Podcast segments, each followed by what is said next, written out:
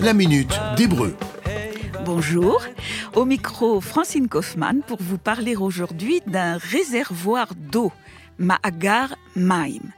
Vous le savez, Israël a besoin de gérer ses ressources en eau et notamment de stocker son eau potable, l'eau de pluie ou l'eau des fleuves, dans des réservoirs d'eau, au pluriel Ma'agrei Maim. Près de 220 réservoirs ont ainsi été construits et sont entretenus par le Keren Kayem et Israël, le Fonds national juif. Maagar, réservoir, est un mot récent, mais il est dérivé d'un verbe biblique, egor, emmagasiner, ou entreposer, ou rassembler, et agira, c'est l'action de faire des réserves. De cette racine est d'ailleurs dérivé le nom du hamster, oger en hébreu, parce qu'il emmagasine, qu'il transporte sa nourriture dans ses bajoux.